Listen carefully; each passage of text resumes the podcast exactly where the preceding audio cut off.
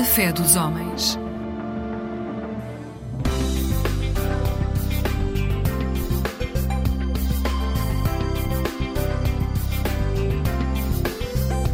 Eclésia Igreja Católica.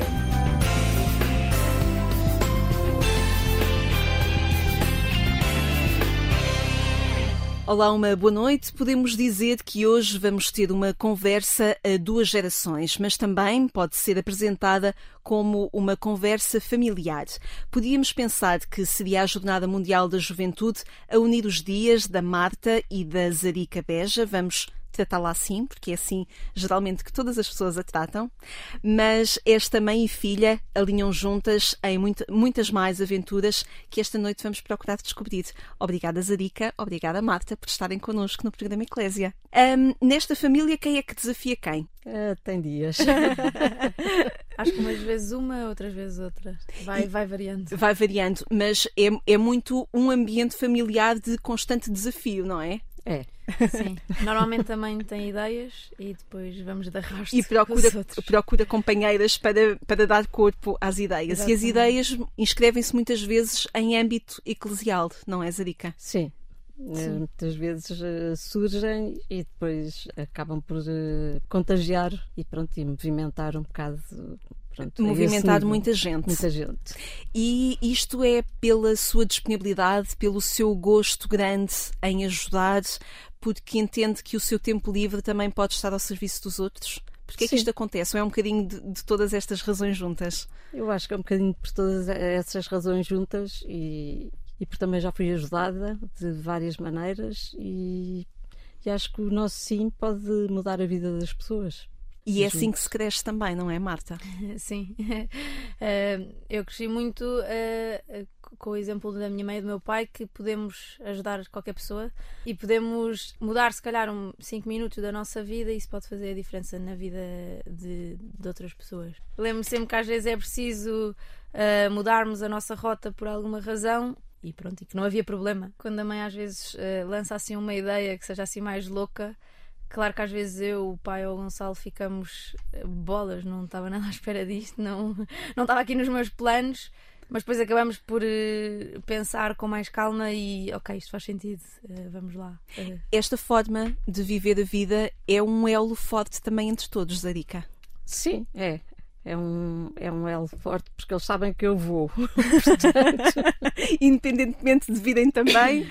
É um bocadinho e depois acabam por uh, ser contagiados sim, também. ser contagiados e, e facilmente alinham e, e e por acaso nisso eu acho que tenho uma família fantástica porque alinha sempre e graças a Deus também tenho amigos a quem eu vou pedindo e, a quem, e que vão alinhando e de repente é contagiante e é giro. E acho também é engraçada a questão de perceber que cada um ajuda à sua maneira. Quase, quase me apetece perguntar-vos se a vossa lista de contactos tem o nome e à frente o dom que a pessoa tem para. Mais ou menos. Mais ou menos. Quase, quase parece. Sim. Neste espaço temos recebido pessoas com diferentes caminhos, uh, diferentes experiências, diferentes procuras. Há uma pergunta que vai sendo recorrente como é que Deus aparece na vossa vida, Zarica? Tive uma base normal, não é? De catequese normal. Depois tive um período de uma certa revolta, porque tive. Uh, o meu filho teve um acidente grave, uh, em coma, mas também aí tive, tive a sorte ou a graça de que tive. Nosso Senhor pôs-me as pessoas certas no momento certo, no sítio certo.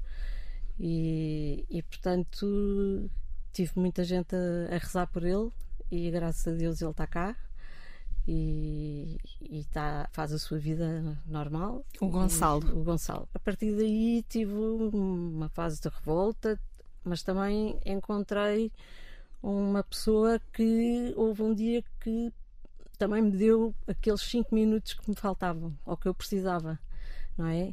E essa pessoa mudou muito a minha vida, mudou, eu acho que a vida da minha família também. E que foi o Padre Ricardo Neves. Antigo pároco de, de, do Estoril. Do Estoril, pronto. Que também foi reitor do seminário. De Caparide. De Caparide. E que também me fez sentido muito a minha ajuda e a colaboração aos seminários. a partir daí ele, o padre Armindo Garcia, também começou a, a puxar muito para, para, para o meu voluntariado com a parte da fotografia na paróquia, que era uma coisa que é uma coisa que eu gosto. E portanto foi-me foi puxando nesse aspecto e o Padre Ricardo Neves uh, uh, foi, foi sendo meu diretor espiritual. E portanto isso mudou muito a minha vida. Isso e mais uh, quer dizer algumas quantas coisas como o meu pai pouco tempo antes de, de morrer de, teve uma frase que me marcou imenso que, que ele disse-me sempre que puderes ajudar ajuda e isso eu nunca me esqueço e, portanto, eu acho que muitas isso é o seu lema de vida? Sim. Sempre que eu posso ajudar e pode sempre ajudar. E é uma forma seja... de o seu pai estar presente também Sim. nesses gestos. Sim. Acho que tenho tudo e às vezes eu não sei escrever uma mensagem, peço a uma amiga que me escreva, escreva uma mensagem e publica aí no grupo. Ou tu faz isto, ou tu faz aquilo. Aproveitarmos eh, aquilo que cada um sabe fazer e todos juntos somos, somos capazes. E é engraçado que muitos destes grupos uh, sinto-me muito acompanhada, porque tenho algumas pessoas que foram antigas alunas dos meus pais. Sinto os meus pais muito presentes nelas. Marta, como é que se cresce aqui com, com esta herança e com esta, eu diria responsabilidade, não sei se é.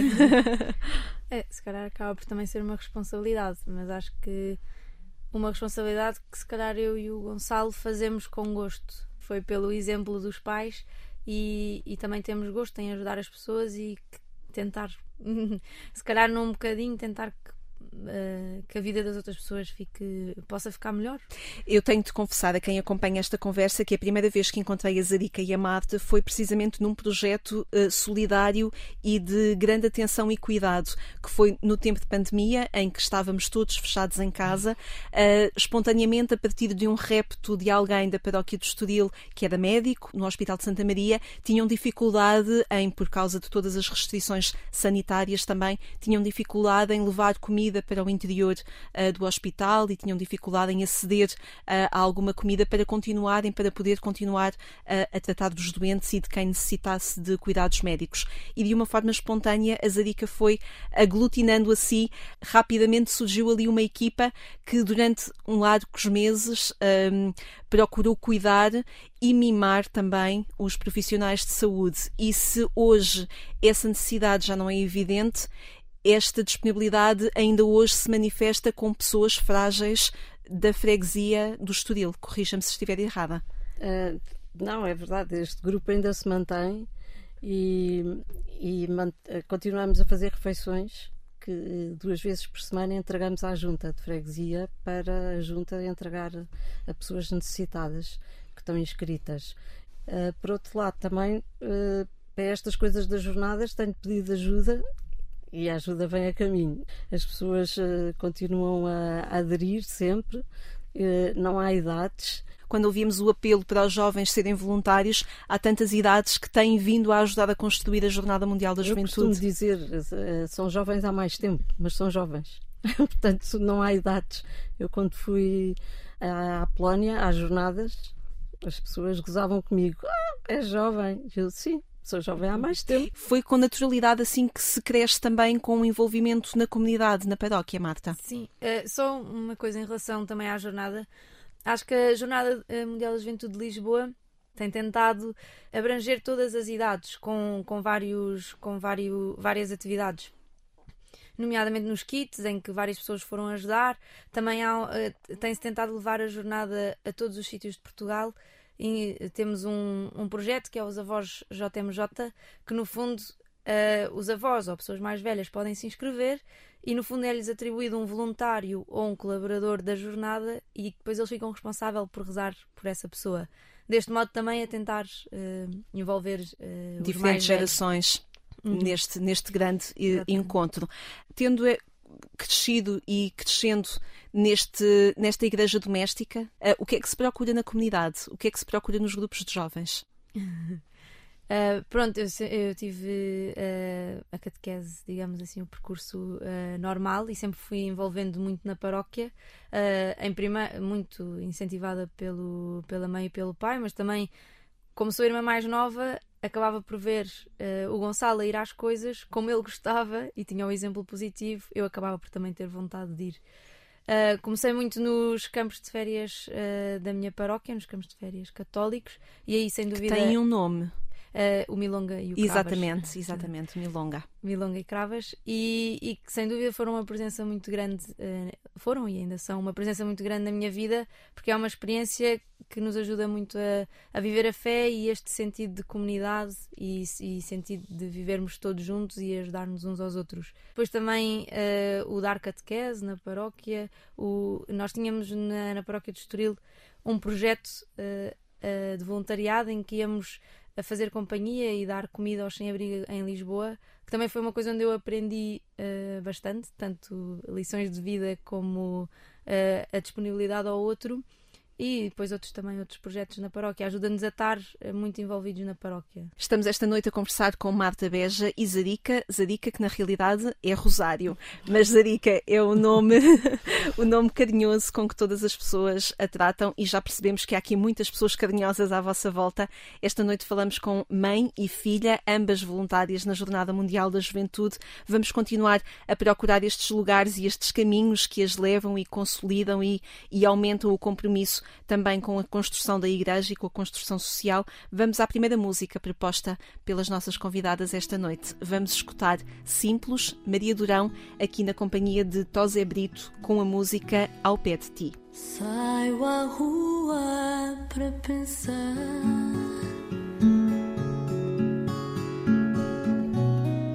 Não sei bem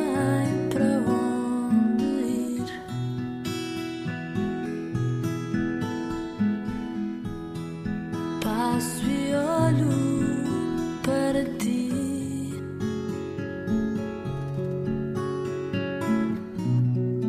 Pedes-me para entrar.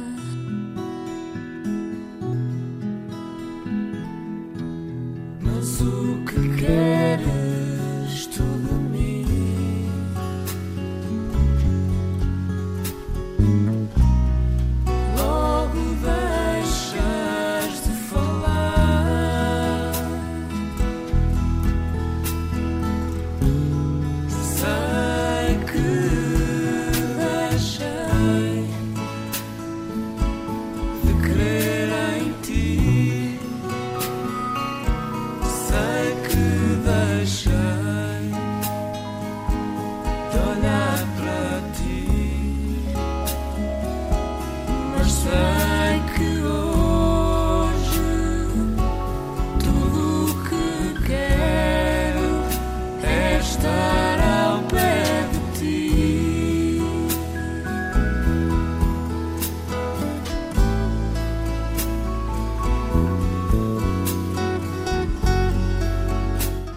Durão e Tosé Brito, a Maria Durão que já passou aqui também por este estúdio para conversar connosco. Esta música, Zarica, é uma, é uma relação espiritual, mas eu estava a ouvi-la e a pensar, não deixa de ser também uma relação biológica, porque parece que é que aqui está a Zarica a falar com o seu pai.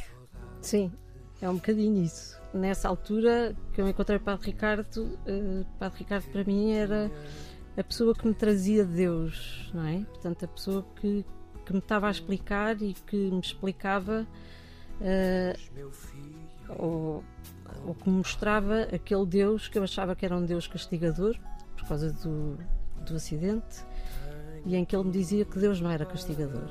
Isto coincide na altura em que o meu pai morre também, portanto há aqui várias pontes, Vários momentos vários importantes momentos importantes que E- apontam para Deus. Exatamente.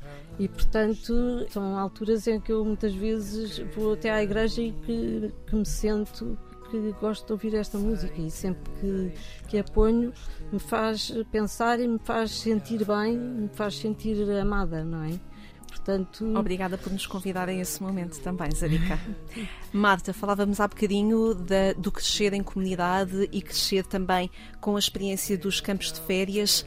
Vamos a esse momento da sua vida, porque hum, os campos de férias foram de tal forma importantes para si que foram também alvo eh, de uma investigação, de uma tese de mestrado, não é? É verdade. Eh, eu tirei psicologia e quando tive que escolher eh, o tema da minha tese de mestrado, acabei por na altura descobrir que um rapaz uns anos antes de mim tinha feito uma tese sobre um campo de férias católico em específico e percebi que era possível fazer uma tese uh, sobre os campos de férias católicos, que é um assunto muito querido para mim.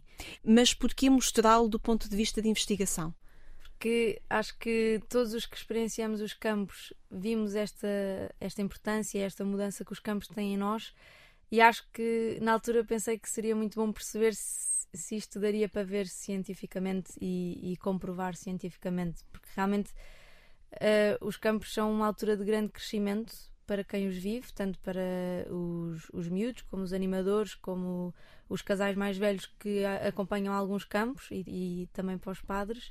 E acho que, sem dúvida, são experiências muito fortes e que trazem um grande crescimento às pessoas que as vivem. Já me está a falar das conclusões a que chegou na investigação? Uh, algumas conclusões uh, que eu já esperava e, e, também algumas conclusões que depois o estudo vieram a ter. Também. Ajuda a alargar um bocadinho essa importância para o auditório que nos pode estar a ouvir. Que importância é que têm os campos de férias? O meu estudo, a minha tese, foi a mais apontada para os animadores a minha amostra consegui com a minha amostra consegui comprovar que realmente são alturas de crescimento e uh, o que eu consegui perceber foi que esse crescimento se pode ver em quatro quatro categorias, uhum. digamos assim, a nível pessoal, a nível afetivo ou relacional, a nível operacional e também neste caso, nestes campos, a nível espiritual. Pronto, porque... porque... eram campos ligados à igreja. Exatamente. Portanto, a nível espiritual, sem dúvida, um, um desenvolvimento religioso dos animadores, até porque têm que uh, dar um tema ou dar alguma espécie de catequese. Uh, mesmo a nível pessoal, porque as pessoas se descobrirem um bocadinho elas próprias, portanto, um maior autoconhecimento, desenvolverem também a sua a, a confiança neles próprios, mesmo a questão do sair da zona de conforto, que também ajuda a crescer. Um, depois, a nível afetivo, uh, percebeu-se que no, os participantes do estudo falavam muito das relações que criavam nos campos, nas relações de amizade que estabeleciam e que essas relações eram amizades verdadeiras e, e, duradouras. E também a questão do espírito de serviço e da disponibilidade para os outros foi também uh, muito abordado. E depois, a questão que, que também eu acho que é um, um fator engraçado, que é estes campos também nos ajudam a adquirir competências operacionais, portanto, aprendizagens de várias ferramentas que nos podem ajudar no nosso dia a dia e até quando crescermos no, no nosso trabalho. A improvisação, lidar com um desafio que nos surge à frente, eh, as questões. Partilhar tarefas. Eh, o espírito de equipa, sem dúvida, o saber trabalhar em equipa, também a questão da organização, porque para estes campos os animadores têm que preparar muita coisa, portanto, perceber que também estes campos nos dão, uh, nos ajudam a adquirir também essas uh, competências uh, operacionais para o nosso dia a dia. Se nós, por exemplo, tirássemos essa dimensão religiosa, espiritual dos campos, mesmo assim eles valeriam a pena pela construção social e humana que proporcionam. Sem dúvida, pela criação do espírito de grupo e o saber viver em comunidade e que às vezes temos que ceder, outras vezes os outros também têm que ceder. Portanto, esta aprendizagem também de viver em grupo, mas sem dúvida os campos de férias católicos têm, foi o que o estudo mostrou, também trazem aqui muito um sentimento de uh, espírito de serviço, do querer ajudar o outro.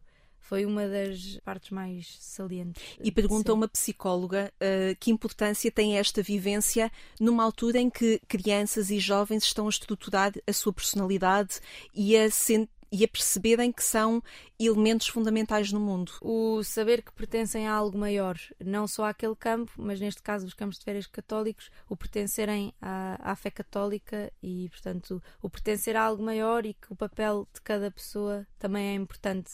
Uh, uh, no mundo. Estava a ouvi-la falar sobre esta construção comunitária e dá-me a deixa para chegarmos a esta construção que mãe e filha estão a fazer uh, com muitos outros voluntários, com muitas outras pessoas envolvidas na Jornada Mundial da Juventude. Quem é que começou primeiro? Foi a Zarica ou foi a Marta? Foi a Marta. Sim.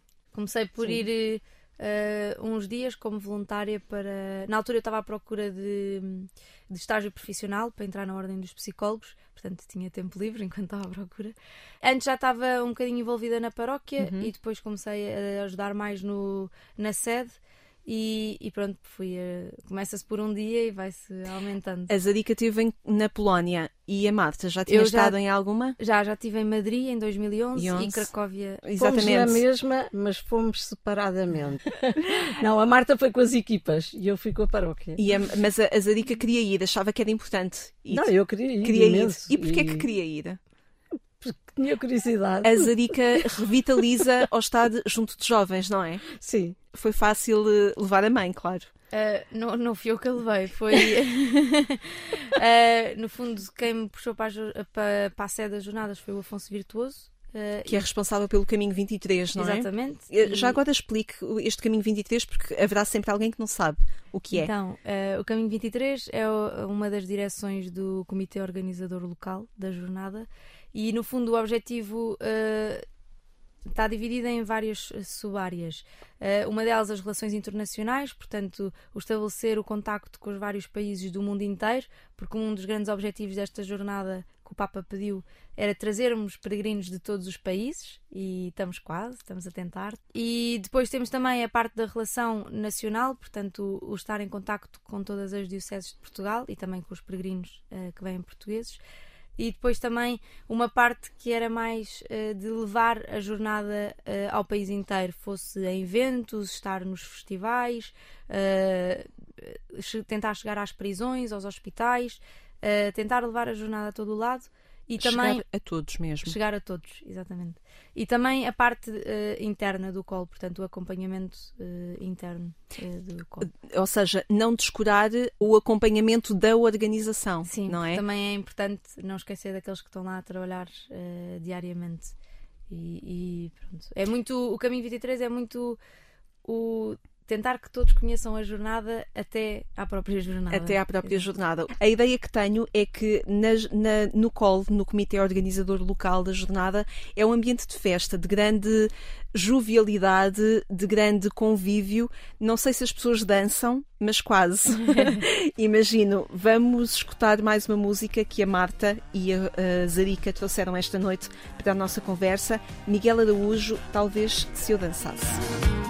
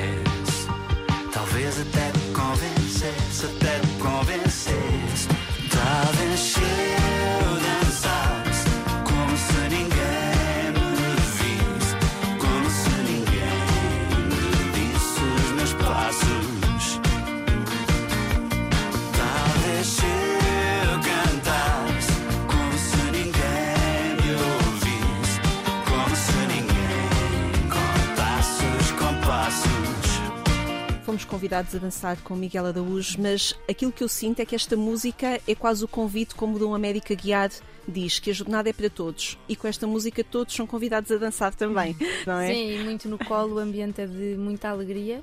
muito trabalho também, sem dúvida, uh, mas de muita alegria, também uma junção de pessoas de todo o lado do mundo e cada vez chegam mais. Se calhar há um ano atrás éramos muito menos, a maior parte de portugueses, e cada vez chegam mais e de vários países e também um ótimo conhecer outras culturas e, e pessoas do outro lado do mundo que largam a vida delas para vir organizar a Jornada Mundial da Juventude. Isso E é há um muito testemunho muito impactante, não é? Sem dúvida, sem dúvida. Conviver com pessoas que deixaram a sua vida lá. Algumas que deixaram por um ano, outras eh, por dois meses, seja o que for, mas alguns deles até que se despediram dos empregos deles para virem viajar para longe de casa, para longe das suas famílias, dos seus amigos, para virem para cá eh, organizar a jornada. Para mim é um testemunho muito grande de todos os voluntários internacionais que estão connosco a trabalhar eh, no COL. Isto é uma energia imensa, Zarica. É impressionante. É E impressionante. é- trazem uma é- alegria muito grande. eh, É fascinante. A pessoa não imagina o que é a dimensão. E estas pessoas não vêm só atrás de um sonho, vêm, atra- vêm atrás de uma certeza que elas vão contribuir para algo que está a acontecer. Sim, algumas delas já disponibilizaram outros anos de vida para organizar outras jornadas. Portanto, é uma coisa que é muito importante para eles e vê-se também aqui que estamos aqui todos para o mesmo. Mas, Marta, o que é que esta participação e a, e a realização da jornada agora, de que forma é que vem a entroncar a sua vida? Eu fui às jornadas em Madrid e depois em Cracóvia hum, e foram experiências muito marcantes na minha vida, de, de formas diferentes, mas eh, muito importantes as duas. No meu era mais, eh, pronto, tinha 14 anos e o ver a dimensão deste evento só se tem noção quando se está lá. É, é uma coisa muito, muito grande e perceber que vêm pessoas de todo o mundo por uma só razão, que, eh, pronto, que é Jesus, eh, e para estarmos todos juntos é extraordinário. E ver a alegria com que as pessoas vêm e com que está uma confusão na cidade, mas as pessoas estão todas eh, alegres. Perceber também em, em 2016, já, já era mais velha, já tinha 19 anos, eh, outra vez o perceber isto e, e ver também, nessa altura eu fiquei numa família de acolhimento e perceber também a disponibilidade das pessoas de um país onde não falamos a mesma língua, não temos o, o mesmo estilo de vida, não temos o mesmo estilo de, de alimentação também, mas as pessoas, eh, a senhora onde eu fiquei, eh, era uma senhora mais ou menos de 70 anos, que se chamava Christine, que se esforçava ao máximo para nos dar a melhor estadia. Era eu e mais duas amigas. Percebia o que é que nós íamos gostando mais ao pequeno almoço e ia tentando fazer. Lavava-nos a roupa, lavava-nos os sapatos eh, e nós não, não pedíamos nada. Ela, ela queria muito eh, ajudar a que nós tivéssemos a melhor estadia e, sem dúvida, perceber essa disponibilidade das pessoas eh, em Cracóvia foi das coisas que mais me marcou. Temos de deixar espaço para que este- estes momentos de generosidade aconteçam, Zarica. Isto tem de ser dado a conhecer. Sim, eu acho que sim, porque nós, a maior parte das pessoas não tem noção. Não, não tem noção que eles largam as, as coisas, que vêm para um país completamente desconhecido. As, as várias culturas, o darem-se uns aos outros, o nós eh, no 13 de maio proporcionarmos que eles vissem aquela imensidão das velas eh, e eles agradecerem-nos imenso o que nós, nós tentarmos mostrar-lhes Portugal e tentarmos agora nos Santos, tudo isso, esta vivência toda, de facto, a maior parte das pessoas não tem noção da dimensão, está tudo com imenso medo das jornadas, porque nunca foram a uma jornada, porque as pessoas vão todas na mesma direção, vai tudo, vai tudo para o mesmo bem, para o mesmo bem comum. E portanto não há confusão. E a boa disposição do- dos peregrinos e dos voluntários, o- às vezes não falarem a mesma língua, mas estão a cantar, ou estão a dançar, ou estão eh, só a conhecer-se, também é extraordinário da jornada. É muito essas relações que ficam, não é? Daquilo que se recorda é aquilo que a Marta revelou há bocado, recordou há bocado da relação com a senhora que as acolheu, ou, ou as relações de quem está fora e nos pergunta como é que é a nossa vida cá, ou que levamos a passear. Isto marca, isto é jornada. Sim, Exato. posso também acrescentar eh, em Madrid, último dia, na vigília eh, Em Em- quatro vientos. Sim, que passamos a noite eh, ao relento para no dia seguinte termos a missa final com o Papa. Depois de uma semana de um calor eh, gigante em, em Madrid, do nada eh, uma trovoada. E, e na altura eu tinha 14 anos e, e lembro-me de ver a minha prima mais velha a contar os segundos para ver se trovo- os trovões estavam a afastar ou a aproximar e eu já a ficar nervosa. E portanto tivemos ali um momento de todos de nervosismo, de de repente uma trovoada e nós estamos aqui, eh, No meio do aqui nada. no meio do nada. Mas depois aquilo num segundo virou e estávamos todos a cantar, todos à chuva, portanto, primeiro estávamos todos agasalhados nos sacos de cama, saímos todos, todos a cantar, todos a saltar, a pensar, pronto, vamos ficar molhados, não, não faz mal, estamos aqui pela mesma razão e continuamos aqui. Começou a chover, mas logo no momento a seguir foi uma, uma boa disposição. E a mesma coisa em Cracóvia também, eh, eh, assumimos o, que ia estar bom tempo e tudo, e de repente chovia, lama, tudo, e eu acabei por ter a, a senhora da minha casa a, a lavar-me os sapatos. Isso é jornada, isso é, é Jornada Mundial da Juventude. Sim. E, eu, e não, não esperar nada. Eu acho que as pessoas que foram para os kits. Uh, o que têm publicado muito é, para a montagem é dos kits. Para, para, a montagem dos kits. É isto mesmo, as pessoas estão lá, ninguém está com ar de enfado, está toda a gente bem disposta. E isto é jornada já. É tudo bom. É, é, é inacreditável, mas é tudo bom. Pronto, e por é isso, inexplicável. E mesmo. por isso há que contar, há que convidar, há que dar a conhecer, ah, há que envolver, exatamente. há que chamar e há que não calar. Exatamente. Portanto, eu continuo a dizer: inscrevam-se. Inscrevam-se que é para deixarem o carrinho em casa e entregarem-se e ir. Vão, vão na onda. E eu já não falta é... muito tempo para não. esta onda grande que já Exatamente. está. Mesmo quem só tem o fim de semana, inscreva-se. Obrigada, Zarica. Obrigada, Marta. Foi um gosto ter-vos aqui. Muito obrigada por virem testemunhar este entusiasmo às obrigada, duas. Obrigada. Obrigada. Obrigada a si também que esteve connosco esta noite. Pode voltar a ouvir esta conversa com a Marta e a Zarica, mãe e filha voluntárias na Jornada Mundial da Juventude. Pode encontrar esta conversa no portal de informação da Agência Eclésia ou então no podcast Alarga a Tua Tenda pode encontrar outras conversas enquanto espera pelo nosso regresso. Regressamos aqui à Antena 1 no próximo sábado de manhã. Damos-lhe os bons dias pelas, pelas 6 horas e também assim será no domingo. Obrigada por ter estado conosco. Eu sou Lígia Silveira. Desejamos-lhe uma boa noite e uma vida sempre feliz.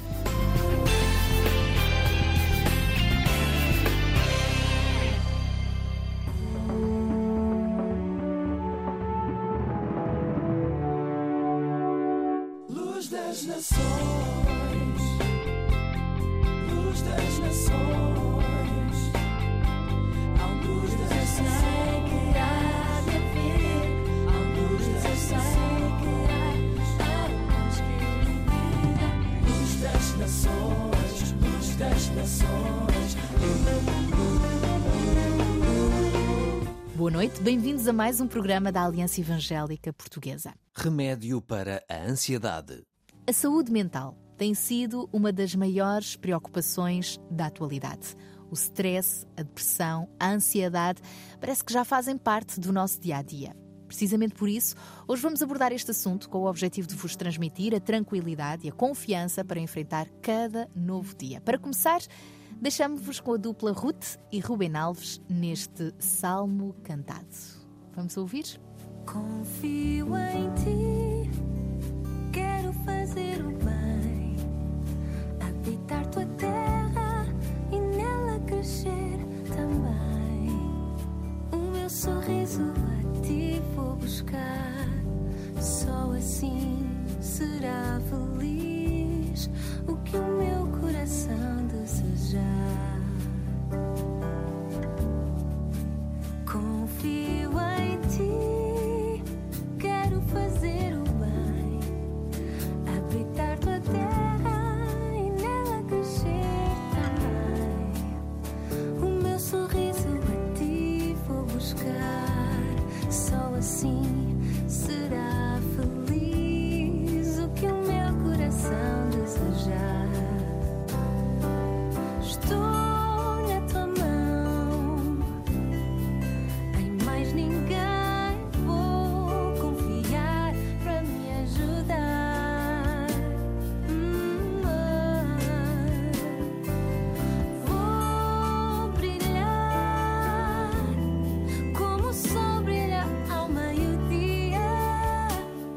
Entrega o teu caminho ao Senhor, confia nele e o mais ele fará.